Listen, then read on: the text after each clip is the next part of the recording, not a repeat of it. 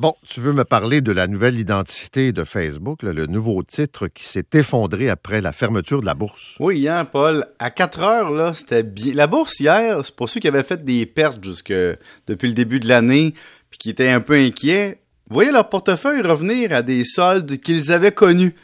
Et à 4 heures, flush, là, si vous aviez Facebook dans votre portefeuille, ouch, ouch, ouch, ouch. Écoute, 20% part d'un coup. Et pourquoi?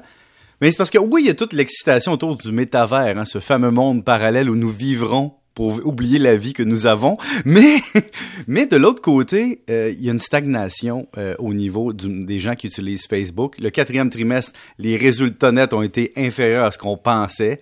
On souligne que Apple et ses nouvelles politiques de confidentialité qui doivent être approuvés par l'utilisateur quand ils achètent ou utilisent des applications nuisent au modèle d'affaires de Facebook qui est espionner le monde. Et donc, on a mis euh, pour la première fois chez Facebook une vraie couche d'incertitude bien au-delà de n'importe quel scandale devant le Congrès. On est allé dire on s'essouffle.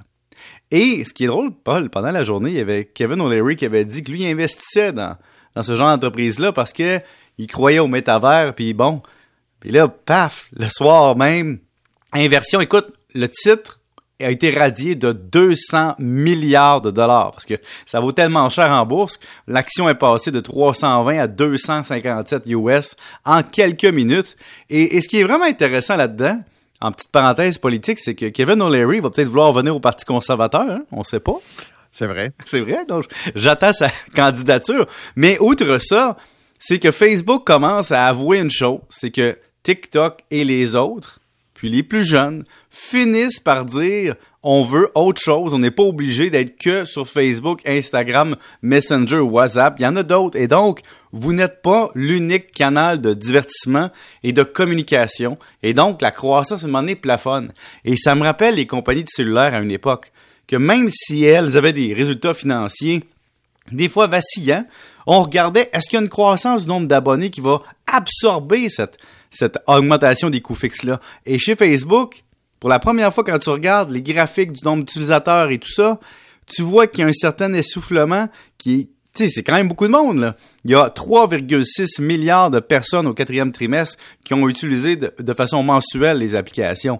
Mais quand même, on voit que la courbe ralentit et que le défi futur, c'est de ne pas devenir le réseau social ou les applications que l'autre génération utilisait. Donc, c'est à suivre, mais disons que le titre a fait mal hier soir. Ça veut dire que Facebook euh, perd de sa jeunesse un peu, là, puis de sa fraîcheur. C'est un peu ça que tu es en train de nous dire. Ben oui, tu sais, écoute, pour faire un parallèle, Marie-Mé va bientôt avoir 20 ans de carrière. Donc, tu sais, tout le monde finit par être comme les, les, euh, les gens d'expérience de son milieu. Et, et chez les jeunes, puis les adultes aussi, on recherche parfois de la nouveauté, euh, de l'idéalisme, quelque chose d'un peu plus différent, la nouvelle affaire qui intéresse le monde. Mais l'avantage de Facebook, c'est l'effet de réseau. Parce qu'avec l'effet de réseau, ça veut dire qu'il y a tellement de monde qui utilise ta plateforme et tes applications que tu es comme obligé, même si tu détestes l'application, d'utiliser pour rejoindre ton monde. Et ça, c'est la force de Facebook tout réseau qui veut entrer en concurrence doit réussir à convaincre les gens d'utiliser un peu comme Clubhouse. Hein. on faisait l'apologie de Clubhouse, ce nouveau réseau social de, discussion, mais la, la sauce pogne pas autant, disons. OK. Parlons de l'inflation. on le voit le prix de l'essence ce matin, là, 1,60, 62, 63. Même Marc disait tantôt, je pense, 1,64. Puis là, c'est quand ton, ton concessionnaire te dit pas, faut que tu mettes du super là-dedans. Oui, en plus, en plus. Et le prix du lait, puis en fait, l'ensemble des produits laitiers est à la hausse. Euh, on s'en va vers quoi cette année, là? Mais moi, ce qui, ce qui me fascine un peu plus, c'est qu'on ne met pas des signaux d'alarme aussi grands en 2022 qu'en 2021. En 2022, pour moi, c'est plus inquiétant de voir un taux d'inflation plus élevé. Je m'explique. En 2021, quand on regarde l'inflation de l'année, Paul, on peut se dire, bah, les six premiers mois de l'année, il y avait eu une chute en 2020 du prix de l'essence, par exemple, et de d'autres biens parce que les gens arrêtaient de, se déplacer ou de consommer. Et donc, il y a eu un effet d'inflation en 2020 et 2021 qui est lié à la variation de consommation importante, à la au redémarrage de l'économie et au goulot d'étranglement. Mais en 2021 et 2022, là, on est ailleurs. Oui, il y a encore le problème de, l'approvisionnement puis de la rareté, mais on nous dit quand même, les six premiers mois, ça va être un 5% sur l'année passée qui était déjà ajusté à la nouvelle réalité. Donc, 5% ces premiers mois, puis 3% pour le reste de l'année, on va encore avoir des taux d'inflation moyens de l'année qui dépassent la fourchette. Et là, Tiff McClem euh, de la Banque du Canada dit au, au, sénateur, il dit, écoutez, on va augmenter les taux petit peu par petit peu, puis on va regarder ça tranquillement, mais on veut ramener ça. Puis là, il martèle. Là, maintenant, quand tu regardes les, les, mesures qui sont reportées, c'est de dire, monsieur nous dit clairement, il y aura plusieurs petites hausses et puis on va regarder ça, il va y en avoir mais on ne sait pas à quelle hauteur, à quelle vitesse. Mais c'est un peu ce que tu nous disais au début de l'année, que ça serait de petites hausses, mais il y en aurait quelques-unes quand même. Oui, mais dans son discours, il disait ça, mais dès qu'il y avait l'occasion d'augmenter, il attendait. Et là, là, il dit, écoutez, là, puis la Banque du Canada, ses documents le disent, un taux neutre, c'est entre 1,75 et 2,75.